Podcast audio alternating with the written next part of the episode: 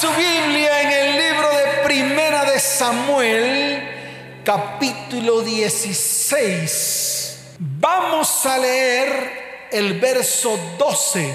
Dice la bendita palabra del Señor. Envió pues por él y le hizo entrar. Y era rubio. ¿Y era qué? Rubio, hermoso de ojos y de buen parecer. Entonces Yahweh dijo, ¿quién lo dijo? Dígalo fuerte, ¿quién lo dijo? Yahweh, levántate y úngelo porque este es. Levántate y úngelo porque qué? Diga, Señor, levántate y úngeme porque soy yo ¿Cuántos dicen amén? Dele fuerte ese aplauso al Señor. Fuerte ese aplauso.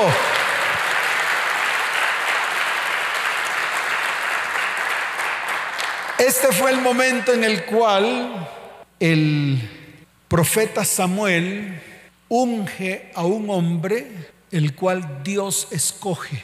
Y precisamente el hombre el cual Dios escogió fue un muchacho, fue un qué?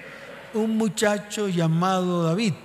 Y sí, el muchacho tenía un buen parecer. Fíjese que la misma palabra dice que David era rubio, número uno, número dos era hermoso de ojos y número tres era de buen parecer.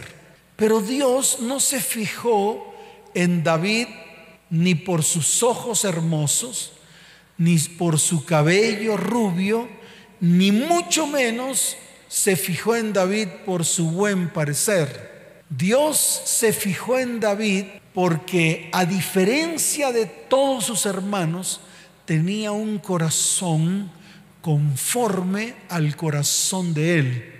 Número uno.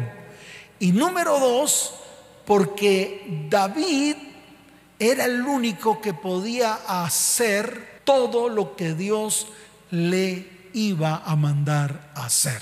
Entonces son dos características fundamentales que tenemos que comenzar a cultivar en nuestras vidas, que tenemos que comenzar a desarrollar en nuestras vidas.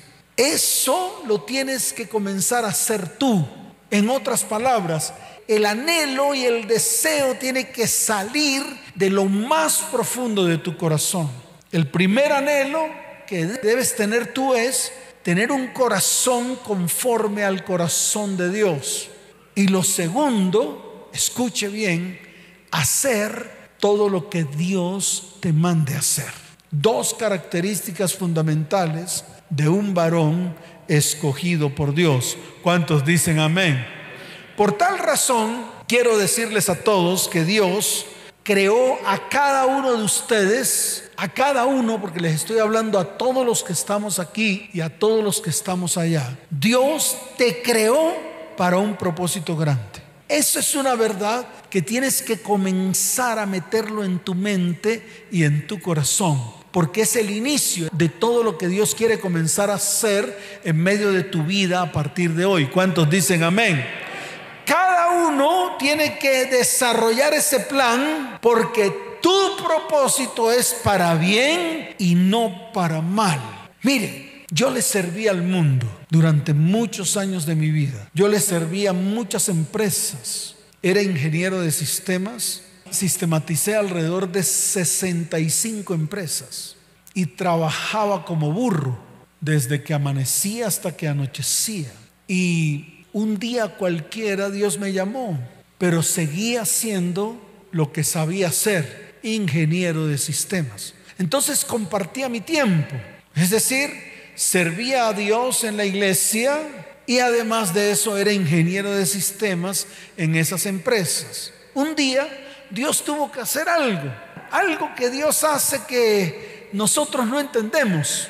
En el año, eh, más o menos en el año 1998, comenzó a decaer la economía colombiana y muchas de las empresas que sistematicé cerraron. Decidieron simplemente quedarse con el sistema de producción y todos los demás los sacaron de las empresas porque no había manera de sostenerlos.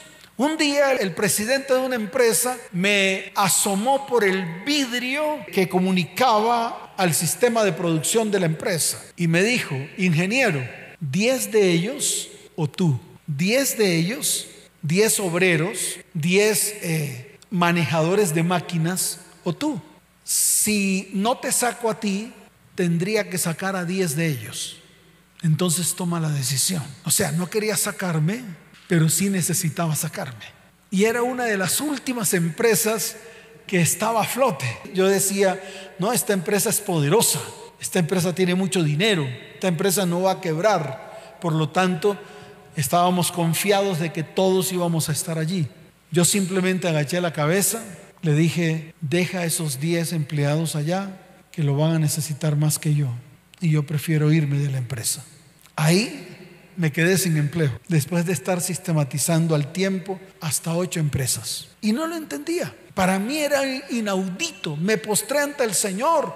Le dije, ¿por qué, Señor? ¿Cuál es la razón? ¿Por qué me quieres empobrecer? ¿Por qué me quieres dejar en los rines? Le decía así yo al Señor. Dios tenía un plan. Y el plan que Dios tenía para mi vida era que yo me afirmara para servirle a Él, para predicar la palabra y para llevar a muchos a su perfecta presencia, para predicar el Evangelio y llevar a muchos a la salvación que es en Cristo Jesús. ¿Cuántos dicen amén? ¿Cuántos dicen amén? Dele fuerte ese aplauso al Señor. Fuerte ese aplauso. Por eso yo le digo a todos ustedes, Ustedes no son un accidente. Ustedes no vinieron al mundo porque sí. Ustedes no vinieron al mundo porque fue una casualidad. Ustedes vinieron al mundo, escuche bien, porque Dios tiene un propósito grande, especialmente para aquellos que se levantan en pos de Dios para servirle y para hacer su obra en esta tierra. Por eso usted no es un accidente. Es más, si tú te ves en el espejo hoy, en el espejo de tu vida, no va a ser ni sombra de lo que Dios tiene preparado para ti. Así que te voy a decir algo. Cuando llegues a tu casa, te miras al espejo y te tomas una foto. Acuérdate que no le puedes poner flash porque sale algo brillante. Quítale el flash y tómate una foto. Dentro de algunos meses te vas a volver a tomar otra foto en el espejo y te vas a dar cuenta que no vas a ser el mismo. ¿Por qué? Precisamente porque Dios ha preparado algo grande para tu vida, porque Él te va a transformar y te va a llevar de gloria en gloria, de victoria en victoria y de poder en poder. ¿Cuántos dicen amén? ¿Cuántos lo creen? Dele fuerte ese aplauso al Señor. Por eso, vuelvo y te lo repito, Dios tiene un plan con tu vida y lo que ha determinado Él para tu vida, lo va a comenzar, lo va a ejecutar, lo va a completar. Lo que pasa es que tenemos que prepararnos. ¿Tenemos que qué? Claro.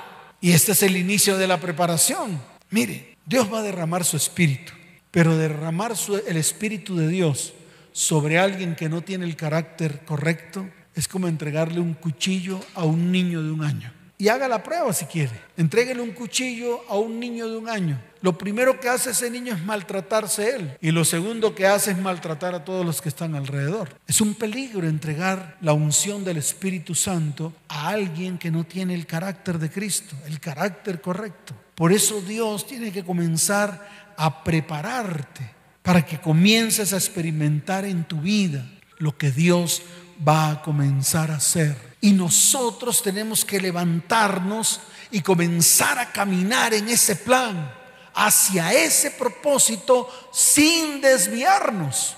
Por eso este tiempo es un tiempo muy especial, donde no tienes que darle cabida a ningún pensamiento contrario a lo que Dios está hablando en este tiempo. Porque lo más terrible que te puede ocurrir es que sientes el llamado de Dios y no puedes ver lo que Dios ve. Muchos sienten el llamado de Dios, pero no pueden ver lo que Dios ve, lo que Dios quiere hacer. Y ese es el tiempo en el cual Dios va a comenzar a mostrarte lo que va a comenzar a hacer contigo a partir de hoy. ¿Cuántos dicen amén? Esto mismo le ocurrió a David. Mire, mire su Biblia en el capítulo 16 desde el inicio, para que ustedes lo vean, para que ustedes lo perciban. David nunca se imaginó lo que le iba a ocurrir ese día. Ese día para David era un día común y corriente. Tal vez ese día para David era un día en el cual tenía que salir de su casa muy temprano, tenía que ir a donde estaban las ovejas, tenía que preparar las ovejas para, para sacarlas del corral, para comenzar a pastorearlas, para llevarles, llevarlas a grandes pastos. Era un día común y corriente para David. Pero ese día Dios había preparado algo grande para él. Mire lo que dice el capítulo 16, verso primero. Dijo Yahweh a Samuel, abrió la boca Dios. A mí me gustan estas expresiones. Cuando Dios abre la boca para hablar. Cuando Dios abre la boca para hablar es que algo grande va a ocurrir. Y eso ya lo he aprendido. Cuando Dios abre la boca y habla, yo siempre digo, wow, Dios va a hacer algo algo muy grande. Y precisamente Dios abrió la boca. Abrió la boca para decirle a Samuel, ¿hasta cuándo llorarás a Saúl habiéndolo yo desechado para que no reine sobre Israel? Y mire la orden que le da. Llena tu cuerno de aceite y ven. Te enviaré a Isaí de Belén porque de sus hijos me he provisto de rey. ¡Wow! Les voy a contar quién era el profeta Samuel. Pues el profeta Samuel era el profeta del rey Saúl. Recuerde que en esos tiempos un rey tenía que tener a su mano derecha un profeta y a su mano izquierda un sacerdote. Y Samuel era el profeta de Saúl, del rey Saúl. Y precisamente como era el profeta del rey, tenía que rendirle como lealtad al rey. Llega Samuel en el verso 2 y dice, ¿cómo iré? Si Saúl lo supiera, me mataría. ¿Cómo iré? si Saúl lo supiera, me mataría. Es decir, tuvo temor porque era el profeta del rey Saúl y le debía lealtad. Entonces él le dice al Señor, le pregunta al mismo Yahweh, le dice, ¿cómo iré? Porque si voy, estoy faltando a mi lealtad con el rey. Entonces el mismo Señor le responde, dice la palabra, verso 2, Yahweh respondió, toma contigo una becerra de la vacada y di a ofrecer sacrificio a Yahweh venido y llama a Isaí al sacrificio y yo te enseñaré lo que has de hacer y me ungirás al que yo te dijere. ¿Y me ungirás a quién? ¿Usted por qué cree que está aquí? ¿Usted cree que es, casualidad? ¿Usted cree que está aquí porque tiene los ojos bonitos, el pelo rizado o la cabeza blanca, parece un copo de nieve? ¿O cree que está aquí porque es pelucón o es calvo? ¿Usted cree que está aquí porque es bonito? ¿Usted cree que está aquí porque se lo merece? No, usted está aquí porque Dios me envió a ungirlos. Así como se lo dijo a, al profeta Samuel, Dios me lo dijo a mí. Me dijo, reúnelos, toma aceite y úngelos, porque yo los he escogido para cosas grandes. A Dios, escuche bien, nada, absolutamente nada, lo toma por sorpresa. Y mire lo que dice la palabra en el verso 4. Hizo pues Samuel como le dijo Yahweh, y luego que él llegó a Belén, los ancianos de la ciudad salieron a recibirle con miedo y dijeron, ¿es pacífica tu venida? Él respondió, sí, vengo a ofrecer sacrificio a Yahweh. Santificaos y venid conmigo al sacrificio. Y santificando él a Isaías, sus hijos, los llamó al sacrificio. Qué tremendo esto. Y aquí viene lo bueno, aquí viene lo que Dígalo fuerte, aquí que viene. Claro, ahora aquí viene lo bueno, donde precisamente viene el show, viene la pasarela, viene la que. Dígalo fuerte, viene la que. Claro, viene la pasarela. Vienen siete hijos de Isaí a hacer pasarela. Claro, eso fue lo que pasó. Y eso es lo que pasa hoy en día. Hoy en día las iglesias están llenas de pasarelas. Hoy los líderes son líderes de pasarelas, líderes de marquita, teólogos llenos de sabiduría, pero de sabiduría humana. Mas déjeme decirle algo, hoy Dios te dice a ti, esa sabiduría humana yo la desecho porque voy a colocar mi sabiduría en cada uno de vosotros por medio del Espíritu Santo que voy a comenzar a derramar sobre cada vida, sobre cada hogar y sobre cada familia. ¿Cuántos dicen amén? ¿Cuántos dicen amén? Dele fuerte ese aplauso al Señor.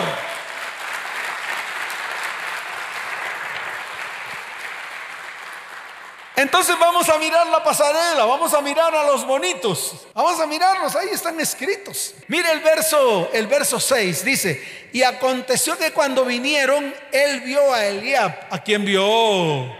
Wow, cipote man, alto, bonito, no calvo y gordito como el pastor, sino alto y bonito, así Eliab, sin barrigas, así, todo chupado, así, mostrando su altura, mostrando su altura, así orgulloso, altivo. Y cuando lo ve, mire lo que dice la palabra, dice, desierto delante de Yahweh está ungido. Hasta el mismo profeta Samuel se equivocó. Hasta el mismo profeta Samuel tuvo que ungir sus ojos con colirio porque estaba viendo borroso, estaba viendo lo que no tenía que ver. E inmediatamente Dios lo paró. ¿Dios qué? Claro, le puso el tate quieto.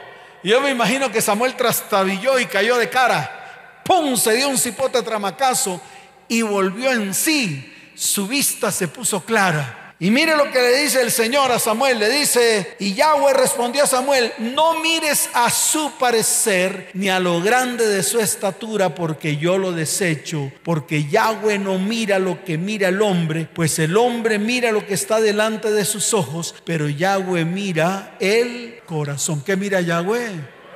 ¿Y qué le dije a ustedes? Que era lo que teníamos que comenzar a hacer lo primero que teníamos que comenzar a hacer es comenzar a trabajar en nuestro corazón. ¿Para qué?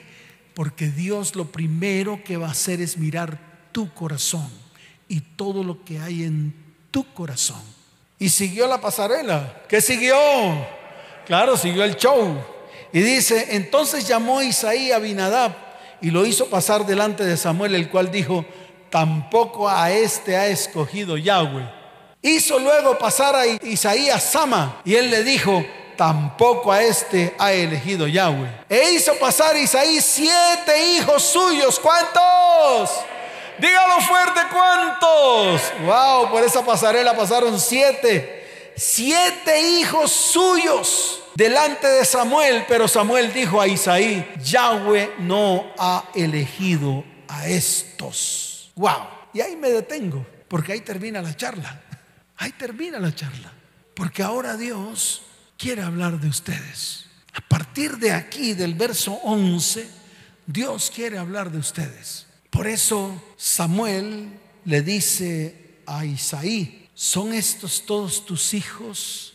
Mire, algo que me asombra es que Dios le dijo a Samuel, al profeta, ve porque de los hijos de Isaí voy a elegir uno al cual tú vas a ungir y ese será rey. O sea que faltaba alguien. O sea que qué?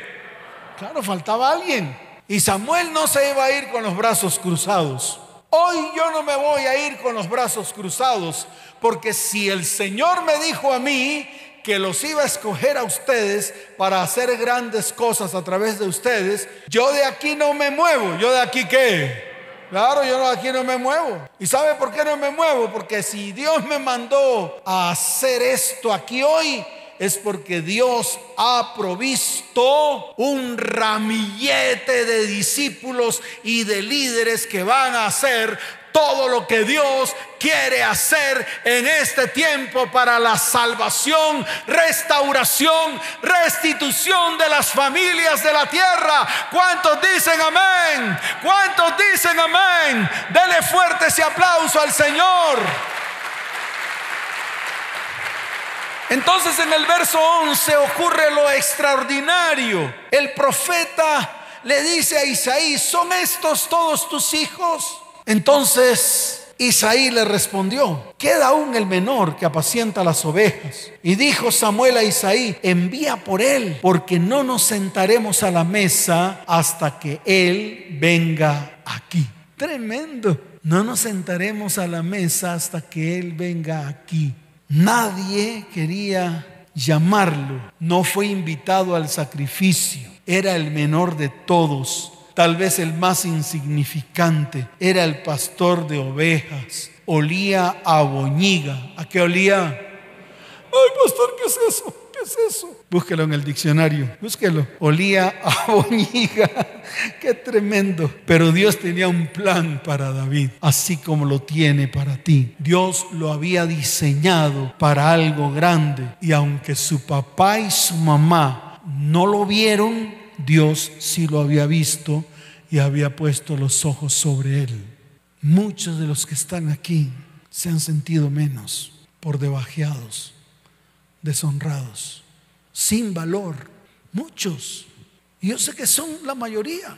Yo sé que son casi que todos, que se han sentido menos que todos, que se han sentido menospreciados, deshonrados, que les han ocurrido muchas cosas en sus vidas que han sido malos, perversos, pecadores, mentirosos, que han hecho lo malo ante los ojos de Dios. Pero yo les quiero decir algo. Hoy es el día en el cual Dios quiere santificarlos Hoy quiere levantarlos, hoy quiere decirles ustedes son importantes para mí porque incliné mi cabeza y miré a la tierra y los vi y por esta razón los he llamado. ¿Cuántos dicen amén? ¿Cuántos dicen amén? Dele fuerte ese aplauso al Señor.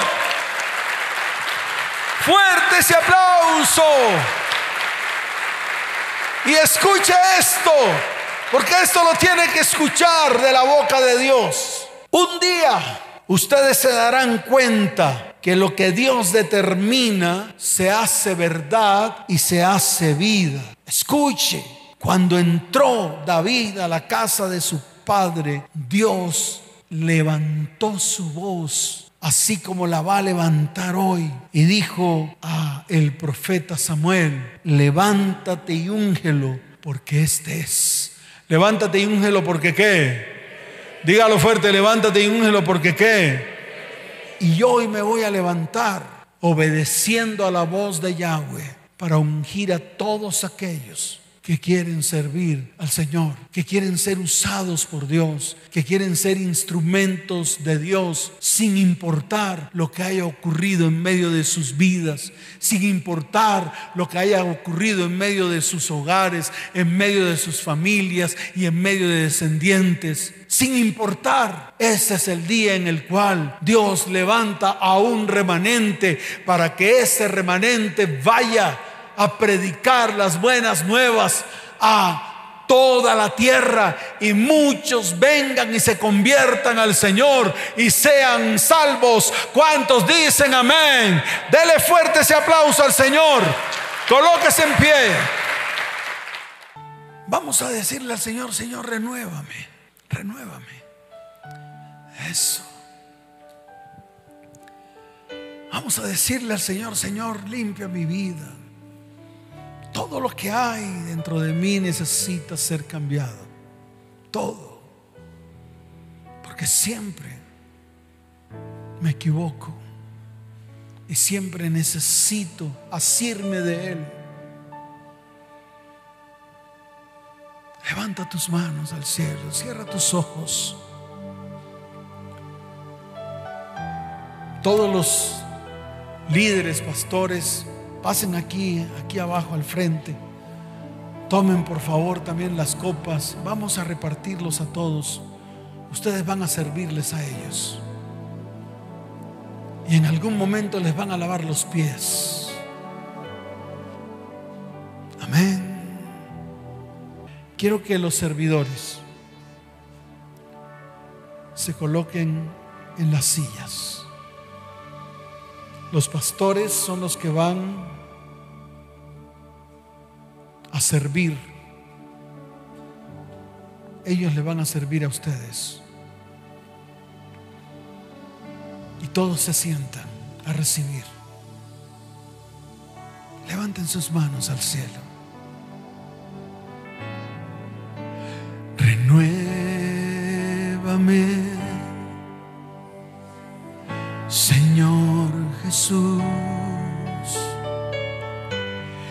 Ya no quiero ser igual.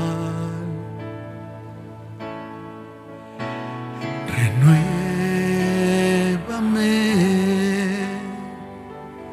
Señor Jesús.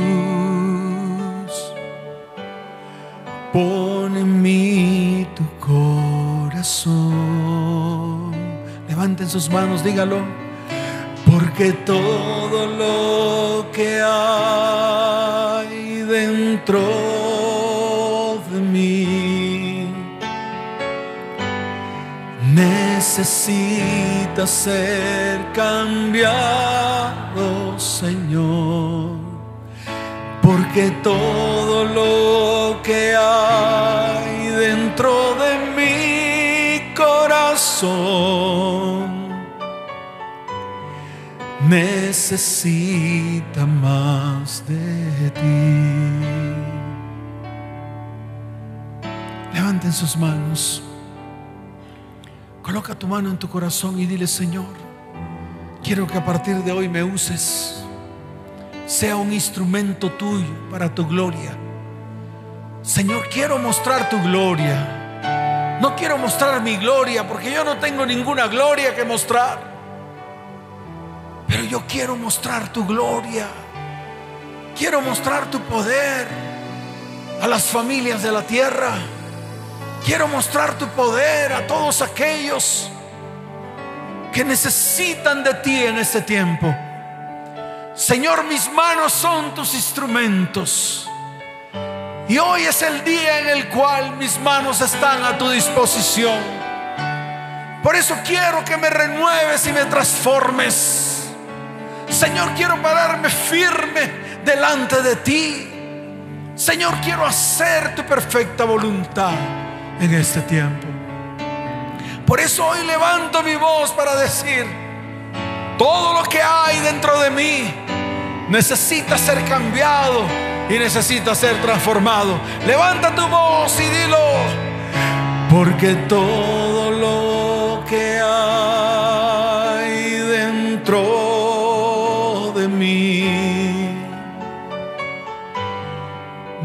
necesita ser cambiado, Señor, porque todo lo que hay dentro de mi corazón necesita más de ti. Una vez más, porque todo lo que hay, porque todo lo que hay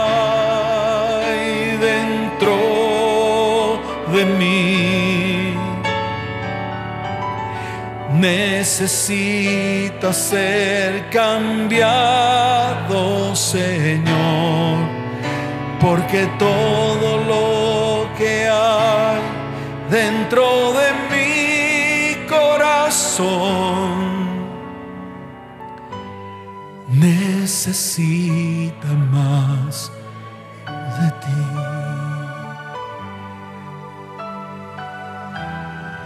necesita más de ti.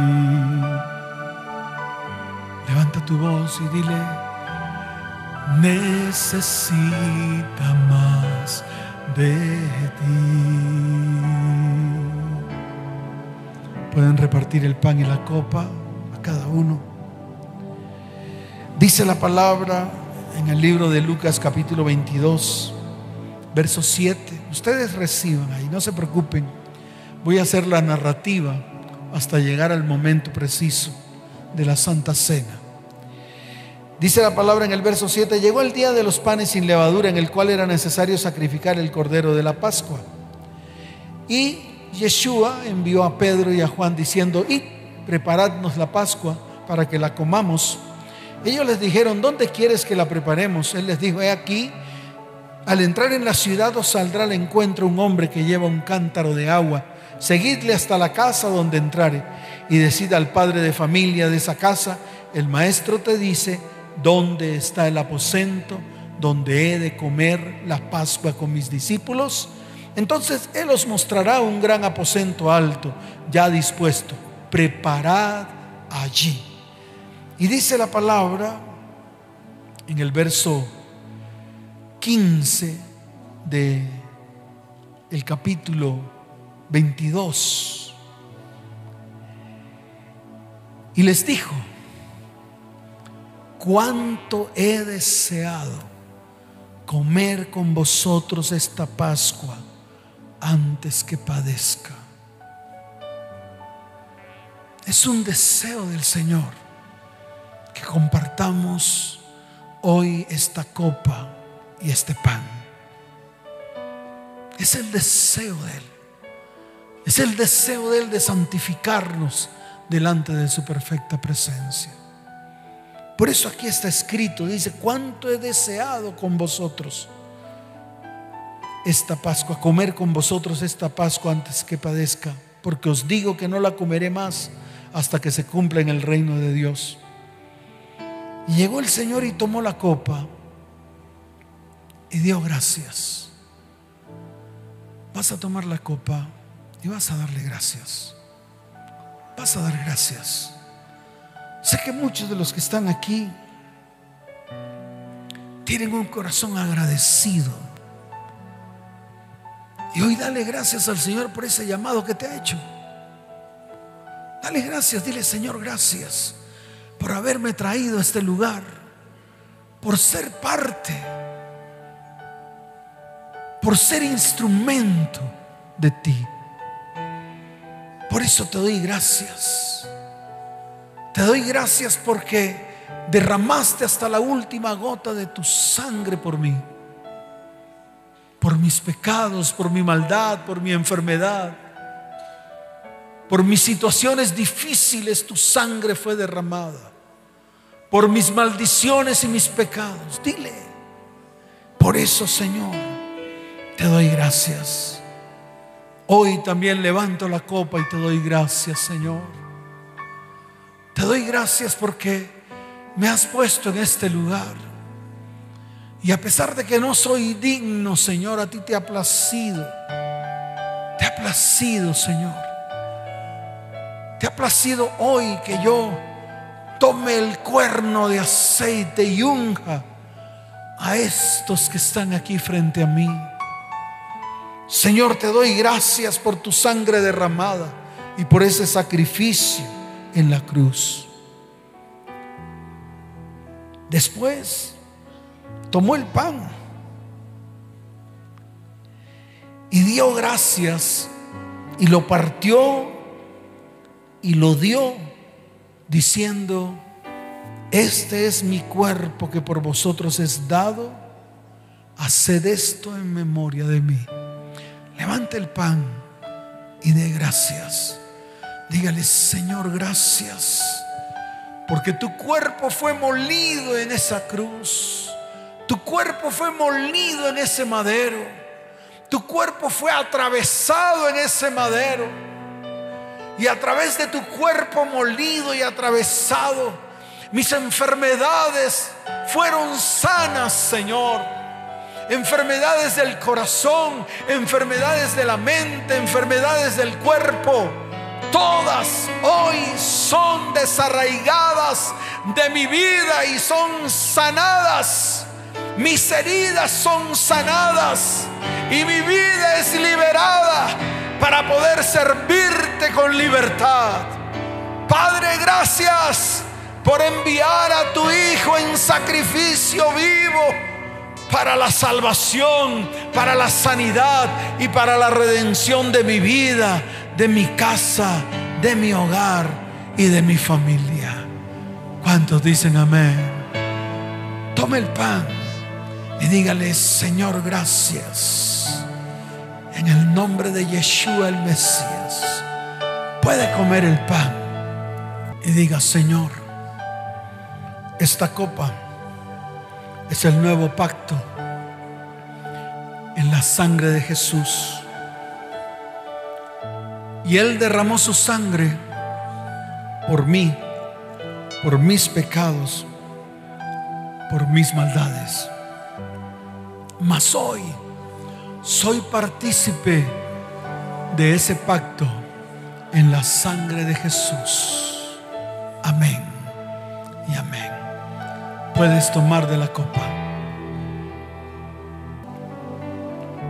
¿Cuántos dicen amén? Ahora vamos a darle un fuerte aplauso al Señor. Y dígale, Señor, gracias. Todos los que están allá, dígale, Señor, gracias por este tiempo tan especial. Señor, te doy gloria y honra en este tiempo tan especial. En el nombre de Jesús, en el nombre de Jesús. Y a todos los que están allá detrás de la transmisión, los bendigo, los bendigo y pido al Señor que extienda su mano de bondad y de misericordia.